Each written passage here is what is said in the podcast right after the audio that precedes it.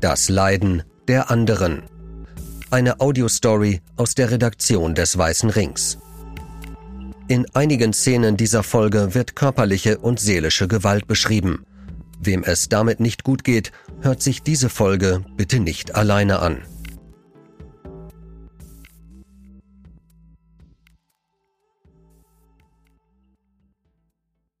Es gibt Verbrechen, die ein ganzes Land bewegen, wochenlang. Andere Verbrechen finden kaum Aufmerksamkeit, obwohl sie nicht weniger schlimm sind.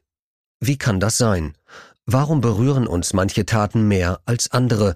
Und was sagt das über unsere Gesellschaft aus? In Dortmund gibt es einen Boulevardjournalisten, er liefert Fernsehbeiträge aus dem gesamten Ruhrgebiet. Wenn irgendwo etwas passiert, ein Gewaltverbrechen zum Beispiel, dann schickt er Leute mit der Kamera raus. Vorher aber schaut er, wer die Opfer sind. Welche Nationalität haben sie? Der Journalist ist ein alter Hase im Nachrichtengeschäft. Er weiß, geht es um Gewalt unter Ausländern, Türken etwa, interessiert das seine Abnehmer nicht. Weil es deren Kunden vor den Fernsehgeräten nicht interessiert. Es ist ihnen zu fremd, zu weit weg, unverständlich. Sie schalten dann um. Das sei ein Gesetz des Marktes, sagt der Boulevardjournalist, dagegen könne er nichts machen. Er schickt dann in der Regel keine Leute raus. Ein Verbrechen aber ist ein Verbrechen, ob es einen Deutschen trifft oder einen Türken, es ist immer gleich schlimm. Wenn es also stimmt, was der geschäftstüchtige Boulevardjournalist sagt, wenn Gewalt unter Deutschen eine Nachricht ist, Gewalt unter Ausländern hingegen weniger, was stimmt dann nicht mit dem Markt, mit den Fernsehzuschauern, mit unserer Gesellschaft? Warum berühren uns die einen Verbrechen, die anderen aber nicht? Kapitel 1 Unterm Radar Knapp 40 Journalisten und Zuschauer hätten an diesem Apriltag im Jahr 2021 im Hochsicherheitssaal des Oberlandesgerichts Dresden Platz. Gekommen ist knapp die Hälfte. Kaum 20 Menschen, abgeschirmt hinter Glaswänden, schauen auf Bildschirme. Dort ist Oliver L. zu sehen, ein 54-jähriger Lohnbuchhalter, zugeschaltet aus Köln. Oliver L. ist nicht nach Dresden gekommen an diesem Tag. Er muss sich nicht noch einmal in der Stadt aufhalten, in der er im Oktober 2020 eine Messerattacke nur knapp überlebte. In der er seinen langjährigen Lebensgefährten Thomas L. durch die Messerstiche verlor in der er im Gerichtssaal dem Täter erneut begegnet wäre, einem Islamisten, der auf Oliver L. und seinen Lebensgefährten einstach, weil er sie als homosexuelles Paar identifiziert hatte. Ein islamistischer Anschlag in der Dresdner Altstadt. Medien berichteten, stellten Fragen, die rechten Twitter- und Telegram-Blasen glühten. Aber nur kurz. Je sichtbarer das Motiv Homophobie wurde, desto unsichtbarer wurde die Empörung. Ein halbes Jahr nach der Tat läuft der Prozess in Dresden weitgehend unterm öffentlichen Radar. Im Journalismus spricht man von sogenannten Nachrichtenfaktoren, die darüber entscheiden, ob eine Nachricht als interessant empfunden wird oder nicht. Einer der wichtigsten Nachrichtenfaktoren ist die Nähe. Ein Mord in der Nachbarschaft wühlt Menschen mehr auf als ein Mord am anderen Ende der Stadt. Ein Mord am anderen Ende der eigenen Stadt mehr als ein Mord in einer fremden Stadt. Ein Mord in Deutschland mehr als einer in der Türkei. Aber Nähe ist nicht allein eine geografische Kategorie. Nähe kann auch politisch sein oder kulturell. Ein Mord in den USA ist den meisten Deutschen näher als einer in Ägypten, obwohl Ägypten geografisch weniger weit entfernt liegt. Ein Brand in einer christlichen Kirche bewegt sie mehr als einer in einer Moschee. Der Boulevardjournalist würde vielleicht sagen, Armin ist meinen Zuschauern näher als Ahmed. Und womöglich ist den meisten Fernsehzuschauern und Zeitungslesern ein heterosexuelles Paar näher als ein homosexuelles. Es gibt Gewalttaten, die bewegen ein ganzes Land. Der Mord an der 14-jährigen Susanna 2018 im hessischen Wiesbaden war so ein Fall. Vergewaltigt und getötet von einem Asylbewerber. Oder der Mord an der 15-jährigen Mia 2017 im pfälzischen Kandel, getötet von einem Flüchtling. Monatelang nahm eine breite Öffentlichkeit Anteil. Der Mord an der 19-jährigen Maria 2016 im badischen Freiburg, vergewaltigt und getötet, ebenfalls von einem Flüchtling. Andere Gewalttaten bewegen die Öffentlichkeit anders oder gar nicht. Als im April 2021 eine Mitarbeiterin in einer Potsdamer Pflegeeinrichtung vier Menschen mit Behinderungen tötet und eine weitere Bewohnerin schwer verletzt, fokussiert sich die öffentliche Diskussion schnell auf die mutmaßliche Täterin und ihr Motiv. Tötete sie vielleicht aus Mitleid? Wollte sie schwerkranke Menschen erlösen? War sie überfordert mit der schweren Arbeit? Oder einfach nur psychisch krank? Der Vorstand der Wohneinrichtung muss in Zeitungsinterviews Stellung beziehen zu Pflegeschlüssel, Personalstand, Sicherheitssystemen. Die Frage, wer die Opfer waren und wie sie lebten vor ihrem gewaltsamen Tod, spielt in der Berichterstattung kaum eine Rolle. Als im Februar 2020 ein 43-jähriger Deutscher im hessischen Hanau zunächst neun Menschen mit Migrationshintergrund erschießt und anschließend seine Mutter und sich selbst, herrscht nach erster Aufregung und Terrorangst eher öffentliche Ratlosigkeit als öffentliches Mitgefühl. Deutschland rutscht in die Corona-Pandemie. Erst zum Jahrestag rückten Medien die Opfer verstärkt in den Mittelpunkt. Ihre Namen kennt bis heute kaum jemand, sie klingen für die meisten Deutschen fremd und sind schwer zu merken. Auch in Dresden wird es schnell still nach der Tat. Im Gerichtssaal herrscht Stille, als Oliver L. tief durchatmet und zu schildern beginnt, was an jenem Abend in der Rosmaringasse genau geschah, ganz in der Nähe des Dresdner Neumarkts und der berühmten Frauenkirche. Wir sind einen Tag vorher angereist, sagt L. und erzählt, dass er und sein Partner in Sachsen Urlaub machten. Anders als am Anreisetag sei der Neumarkt geradezu menschenleer gewesen. Merkwürdig habe er das gefunden. Schließlich war es ein Samstagabend. Sie hätten etwas gegessen, ein Glas Wein getrunken und seien dann vom Neumarkt in die Rosmaringasse eingebogen. L stockt. Kurz ringt er um Fassung. Als er und Thomas L. die Gasse herunterliefen, habe ihnen plötzlich jemand von hinten auf den Rücken geschlagen. Jedenfalls habe es sich angefühlt wie ein Schlag. Sie hätten sich beide gleichzeitig umgedreht. Es war aber kein Schlag, ein Mann hatte mit Küchenmessern von hinten auf sie eingestochen. Oliver L. hat ein freundliches Gesicht, aber jetzt verzieht es sich vor Schmerz. Ich habe immer wieder um Hilfe gerufen und gedacht, warum kommt denn keiner?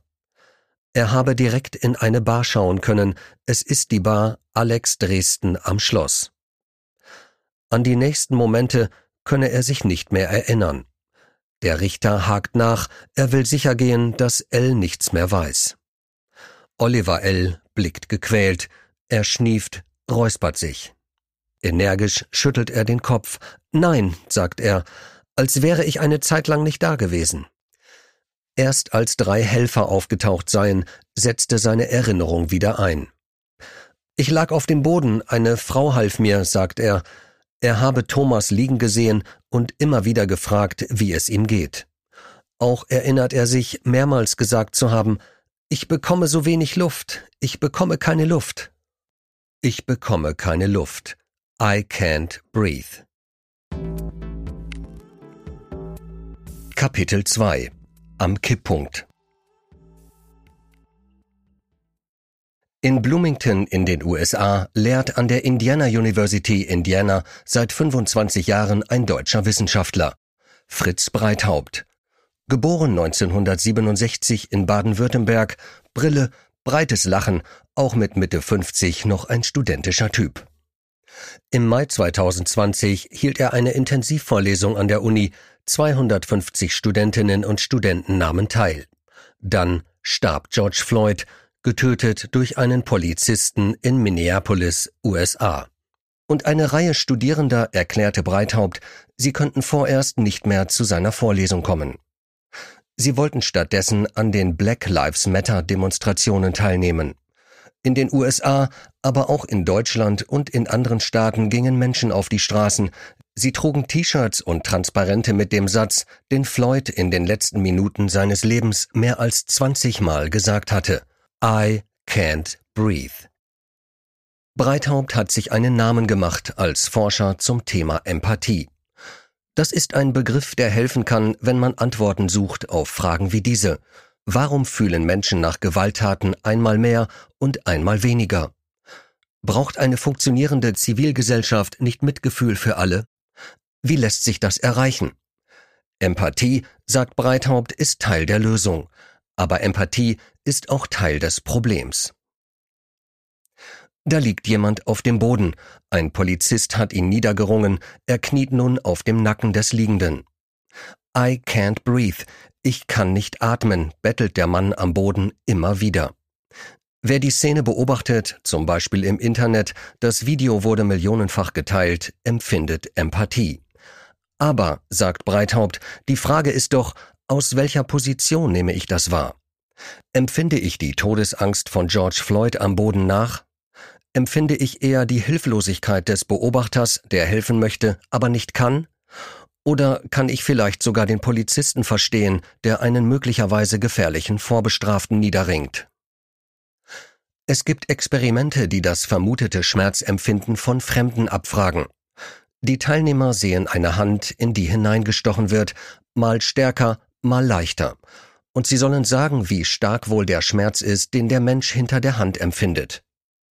Wenn die Hand schwarz ist, gehen die meisten Teilnehmer davon aus, dass der Schmerz nicht so stark ist. In Hanau sterben neun Menschen mit Migrationshintergrund in und vor Shisha-Bars. Vermutlich sind vielen Fernsehzuschauern, die zum Beispiel in Nordrhein-Westfalen die Fernsehbeiträge des Dortmunder Boulevardjournalisten sehen, Shisha-Bars fremd. Vermutlich sind ihnen auch die Namen der Toten fremd, ihre Leben sowieso. Vielleicht haben sie Vorurteile. Diese Menschen mit den fremden Namen sind doch Gewalt gewöhnt. Sie sind womöglich selbst kriminell, wer weiß das schon. Sie bleiben doch sowieso meistens unter sich. So war es nach der Mordserie der rechtsextremen Terrorgruppe NSU, bei der neun Menschen mit Migrationshintergrund und eine Polizistin starben. Öffentlichkeit und Polizei gingen jahrelang davon aus, dass die Täter aus dem Umfeld der Opfer kommen müssten. Es gab den Begriff der Dönermorde. Die Polizei ermittelte, ob die Opfer in kriminelle Machenschaften verwickelt waren, die die Taten erklären könnten.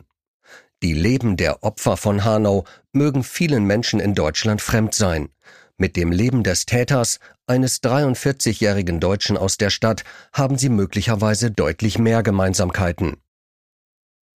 Täter-Opfer-Geschichten sind die stärksten Erzählungen, die es gibt. In dem Moment, in dem es zu Polarisierungen kommt, neigen die meisten Menschen dazu, sich auf die eine oder andere Seite zu schlagen, sagt Professor Breithaupt. Medien böten den Menschen dabei eine Perspektive an, aber es gebe eben auch Opfergeschichten, die medial nicht so gut funktionieren. War es so in Hanau? Wenn Fernsehzuschauer sagen, ich gehe nicht in Shisha-Bars, ich kenne die nicht, das hätte nicht ich sein können, der da sitzt und eine Wasserpfeife raucht. Wenn Ihnen aber vielleicht die Gedanken des Täters bekannt vorkommen, Ausländer überrennen dieses Land, rotten sich zusammen, bedrohen unser vertrautes Leben. Das muss nicht bedeuten, dass diese Fernsehzuschauer die Mordtaten weniger verabscheuungswürdig finden oder gar gutheißen. Es kann aber bedeuten, dass sie die Tat weniger berührt.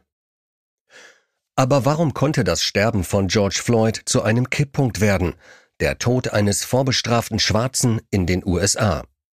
Fritz Breithaupt glaubt erstens, weil es zu viele solcher Momente waren, wieder ein toter Schwarzer, wieder getötet von einem weißen Polizisten, es reicht. Vor allem aber glaubt Breithaupt zweitens an die Macht der Medien. Der Tod von Floyd war sofort online, weltweit zu sehen in den sozialen Medien, nachzuschauen im Fernsehen, nachzulesen in der Presse. Breithaupt hält die Bilder aus Minneapolis für einen der drei stärksten Medienmomente der vergangenen 20 Jahre. Die anderen beiden Momente waren die Live-Bilder vom Fall der Türme des World Trade Centers nach dem Terroranschlag 2001 und das Foto des Flüchtlingsjungen Alan Kurdi, der 2015 tot am türkischen Mittelmeerstrand lag, als ob er schliefe. 2020 gab es dann die Bilder des großen, muskulösen George Floyd, der weinte und um sein Leben bettelte. Auf seinem Nacken kniete der Polizist, das Video ließ die Welt unmittelbar dabei sein. Im Hochsicherheitssaal des Oberlandesgerichts in Dresden im April 2021 will der Richter wissen, ob sich das Paar an den Händen hielt. Liefen sie eng nebeneinander? Wer ging links, wer rechts? Ich war auf der rechten Seite. Wir gingen nebeneinander. Ich würde ausschließen, dass wir Hände gehalten haben. Das machen wir eigentlich nie. Aber ich weiß es nicht, sagt Oliver L. Ich denke, wir gingen normal nebeneinander her. Noch einmal schildert er seine Erinnerungen. Er habe einen Schlag auf den Rücken gespürt, als ob jemand ihn im fernen Dresden erkannt habe.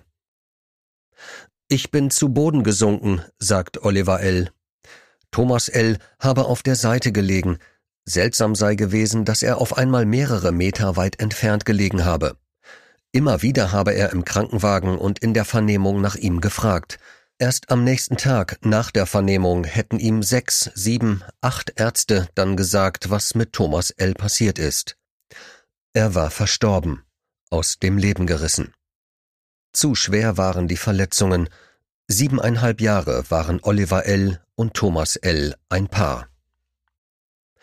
Auch Oliver L. hatte schwere Verletzungen. 42 Tage war er krankgeschrieben, erzählt er. Seitdem arbeitet er wieder weil es hilft. Die körperlichen Schäden seien verheilt, nur die Stellen, in die der Täter stach, fühlten sich taub an. Die Ärzte und Pflegekräfte waren unglaublich, sagt er. Die hätten sich eingesetzt, seien toll gewesen.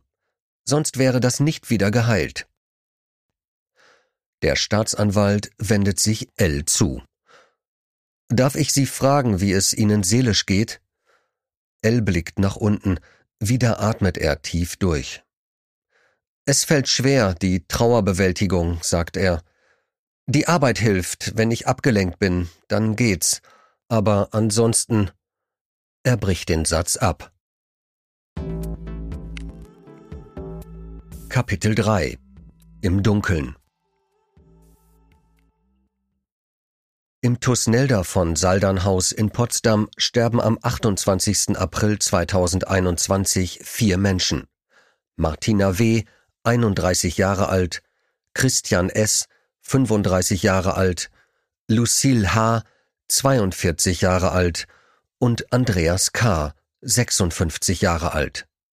Eine weitere Bewohnerin wird schwer verletzt. Insgesamt leben rund 60 Menschen in der Einrichtung, in der Menschen mit geistigen und körperlichen Behinderungen betreut werden. Viel mehr erfährt die Öffentlichkeit nicht über die Opfer. Medien beschäftigen sich lieber mit der mutmaßlichen Täterin und forschen nach ihren möglichen Motiven. Professor Dr. Karl H. Beine, 70 Jahre alt, ist Deutschlands führender Experte für das Thema Patiententötungen. Er beschäftigt sich damit, seit es an einer Klinik, an der er zu Beginn seiner Ausbildung gearbeitet hatte, zu solchen Taten gekommen war. Bis 2019 leitete er die Klinik für Psychiatrie im St. Marien Hospital in Hamm, Westfalen und lehrte an der Universität Witten-Herdecke. Wenn man Beine fragt, warum die Opfer von Potsdam in der öffentlichen Debatte kaum eine Rolle spielen und ob es uns womöglich an Empathie fehle, wird er regelrecht zornig, und seine Stimme wird hart. Empathie, fragt er, die Leute, die über solch einen Fall berichten, haben selten Berührung zu diesen Menschen. Mehrfach behindert, pflegebedürftig, hilfsbedürftig. Sie wissen nichts über sie. Ohne persönliche Erfahrung unterstellen sie, so würde ich nicht leben wollen, da wäre ich lieber tot. Für Beine ist es ein bekanntes Muster, dass nach Tötungen von schwer kranken oder behinderten Menschen schnell über Erlösung oder Mitleid als Tatmotiv diskutiert wird. Er nennt ein aktuelles Beispiel aus seinem Bundesland Nordrhein-Westfalen. In Essen wurde jüngst ein Arzt angeklagt. Er soll Krankenhauspatienten mit Absicht tödliche Medikamente gegeben haben. Die örtliche Zeitung überschrieb ihren Bericht mit der Zeile Sterbehilfe für Corona-Patienten wenn Empathie die Fähigkeit meint, sich in einen anderen Menschen hineinzufühlen und hineinzudenken, dann bringt die Öffentlichkeit viel eher Verständnis für den Arzt und seine schwierigen Arbeitsbedingungen auf. Die Meinung überwiegt, wenn ich als Patient selbst in einer solchen Situation wäre, dann würde ich das auch so wollen. Das ist doch kein Leben. Mit den Opfern beschäftigt man sich lieber nicht so genau, sagt Beine. Aber er lässt keinen Zweifel.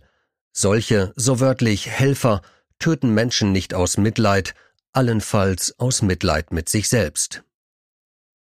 Beine ärgert dieser Perspektivwechsel schon lange.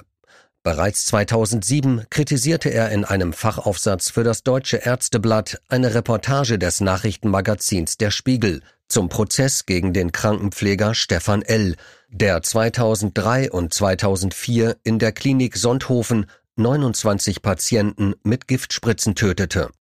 Beine sah darin, Zitat, Vorurteile über die angeblich so seelenlosen Reparaturwerkstätten im Gesundheitswesen bedient. Er zitierte aus dem Text Menschen werden da zwecks Mobilisierung auf Nachtstühle verfrachtet, Nahrung in sie hineingestopft, die sie nicht mehr selber schlucken konnten oder wollten. Über Stefan L. heißt es in dem Artikel, wäre er kaltschnäuziger gewesen oder abgestumpft oder weniger empathiefähig, hätte er die Taten vermutlich nicht begangen. Beine kommt in seinem Aufsatz zu folgendem Schluss. Auslöser und Schuldige sind so schnell gefunden. Ein inhumaner Medizinbetrieb und abgestumpfte, kaltschnäuzige oder verrohte Vorgesetzte, die die Not des neuen Kollegen ignorieren, so wird der Täter zum Opfer. Wer Mitgefühl wecken will für Opfer wie Martina W., Christian S., Lucille H. und Andreas K. in Potsdam, muss sie aus dem Dunkeln ins Helle holen und darf nicht die Täter strahlen lassen. Kapitel 4 Bei den anderen Die dunklen Seiten der Empathie. So hat Professor Fritz Breithaupt sein jüngstes Buch überschrieben. Darin beschreibt er, dass sich die Identifikation mit der vermeintlichen Opferseite steigern kann, zu Hass und Hetze, sogar zu Gewalt. Wenn die eigene Seite als Opfer gesehen wird, ist die andere Seite natürlich Täter, sagt Breithaupt. Er erkennt darin einen wesentlichen Auslöser für Terrorismus, aber auch für Gewalttaten überhaupt. Noch etwas kommt erschwerend hinzu. Wenn ein Deutscher in Hanau Ausländer tötet, ein Islamist in Dresden Homosexuelle angreift, wenn eine Pflegerin Hilfsbedürftige von ihrem vermeintlichen Leiden erlösen will, dann scheint sich diese Tat nicht gegen Menschen zu richten, sondern gegen Gruppen, gegen ihre Repräsentanten, vielleicht sogar gegen Symbole. Das lässt die Interpretation zu Ich bin gar nicht betroffen, ich bin gar nicht gemeint, weil ich kein Ausländer bin, kein Homosexueller, kein Pflegebedürftiger. Eine zweite Interpretation könnte sogar sein, die sind mitschuldig an der Tat, weil sie Ausländer sind, weil sie homosexuell sind, weil sie nicht der vermeintlichen Norm entsprechen. Auch deshalb sinkt der Nachrichtenwert einer solchen Gewalttat. Es geht ja um andere. Wie lassen sich diese anderen ins Helle ziehen? Breithaupt sieht vor allem den Journalismus in der Pflicht. Er müsse, so wörtlich, mediale Hilfestellung leisten. Journalisten müssen die Geschichten von viel mehr Menschen erzählen, sagt er. Dr. Tanjev Schulz, 47 Jahre alt, ist ein erfolgreicher Journalist. Er recherchierte intensiv zur Plagiatsaffäre Gutenberg und zu den NSU-Morden. Er wurde mit dem renommierten Nannenpreis ausgezeichnet. Seit 2016 lehrt er als Professor an der Johannes Gutenberg Universität Mainz und forscht über Journalismus. Er sieht gleich mehrere Gründe dafür, warum bestimmte Opfergruppen häufig im Dunkeln bleiben. Für viele Medien sind bestimmte Gruppen keine Zielgruppe. Die Abnehmer der Bilder des Dortmunder Boulevardjournalisten gehen offenbar davon aus, dass Türken nicht zu ihren Zuschauern gehören. Der Journalismus ist nicht sonderlich divers. Zu vielen Gruppen fehlen den Redaktionen die Zugänge, das galt für die Familien der Opfer des NSU oder in Hanau, das gilt für die Opfer in Potsdam. Wo kein Zugang ist, fehlt es an unverzichtbarem Material für eine Veröffentlichung, Fotos, Filmaufnahmen, O-Töne.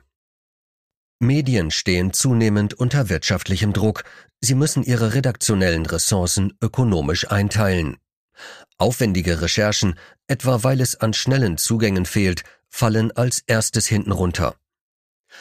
Wenn Minderheiten von Gewalttaten betroffen sind, fehlt oft der öffentliche Druck, der Aufmerksamkeit auf den Fall zieht und dadurch Berichterstattung erzwingt. Zum Beispiel laute Interessengruppen, starke Anwälte, fordernde Opferschutzverbände. Schulz spricht von, so wörtlich, Pressure Groups. Empathie, sagt Tanjev Schulz, hat mit Nähe zu tun, mit Vertrautheit. Auch er sieht den Journalismus in der Pflicht, Vertrautheit über Geschichten herzustellen.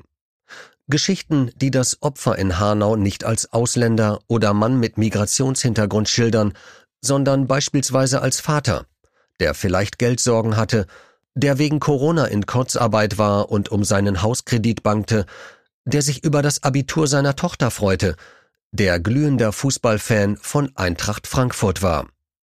Aber Schulz ahnt auch, dass Journalismus allein nicht genügen wird. Erst wenn Migranten, Homosexuelle, Menschen mit Behinderungen in Kinofilmen vorkommen, in TV-Serien, in Büchern, erst wenn sie, so wörtlich, ganz selbstverständlich, überall präsent sind und einfach dabei, wenn ihre Namen nicht mehr fremd klingen, tritt Vertrautheit ein. Dann sind wir besser in der Lage, Empathie zu empfinden, sagt Schulz so wie im Video, dass George Floyd der Welt neun Minuten und 29 Sekunden plötzlich ganz nah kam. Kapitel 5 Nach dem Urteil Am 21. Mai 2021 spricht im Dresdner Hochsicherheitssaal der Vorsitzende des Staatsschutzsenats Hans Schlüter-Staats das Urteil. Der 21-jährige Täter soll wegen Mordes, versuchten Mordes und gefährlicher Körperverletzung für den Rest seines Lebens ins Gefängnis. Das Gericht stellt zudem die besondere Schwere der Schuld fest und ordnet für den Fall der Fälle auch noch die Möglichkeit der anschließenden Sicherheitsverwahrung an. Es ist eine Tat, die tatsächlich fassungslos macht, sagt Schlüter Staats. Der Angeklagte handelte in radikal-islamischer Gesinnung in dem Bestreben, Repräsentanten einer von ihm abgelehnten freiheitlich-demokratischen Gesellschaft zu töten. Er habe Oliver L. und Thomas L. so wörtlich zu Opfern seiner tief verwurzelten Homophobie gemacht. Presseagenturen schicken nach dem Urteilsspruch ihre Texte über den Ticker, Medien veröffentlichen sie, mal länger, meistens eher kürzer. Große Wellen schlägt die Nachricht nicht. Die Vernetzung gegen Queerfeindlichkeit, ein Zusammenschluss linker und queerer Gruppen in Dresden, kritisiert, dass das homofeindliche Motiv wochenlang von der Staatsanwaltschaft verschwiegen worden sei. Die sächsische Opferbeauftragte Iris Kloppich fordert die Zivilgesellschaft auf, sich mit dem Verbrechen und seinen Ursachen auseinanderzusetzen und sich die Frage zu stellen, Zitat, wie sich derartige Straftaten zukünftig verhindern lassen. Oliver L. spürt weiter jeden Tag die tauben Stellen an seinem Körper, in die das Messer eindrang. Er befindet sich in psychologischer Behandlung, sein Partner fehlt ihm.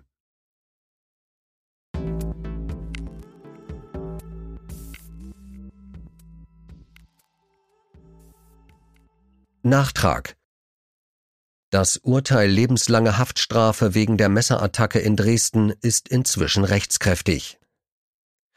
Im Prozess wegen Mordes an vier Menschen in einer Behinderteneinrichtung hat das Landgericht Potsdam die Täterin im Dezember 2021 zu 15 Jahren Haft verurteilt. Die Richter legten zudem die Unterbringung der Pflegerin in einer psychiatrischen Klinik fest.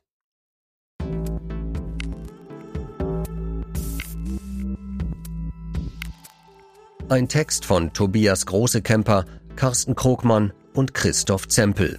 Gesprochen von Robert Warren. Weitere Reportagen und Recherchen des Weißen Rings gibt es kostenlos auf unserer Webseite forum-opferhilfe.de.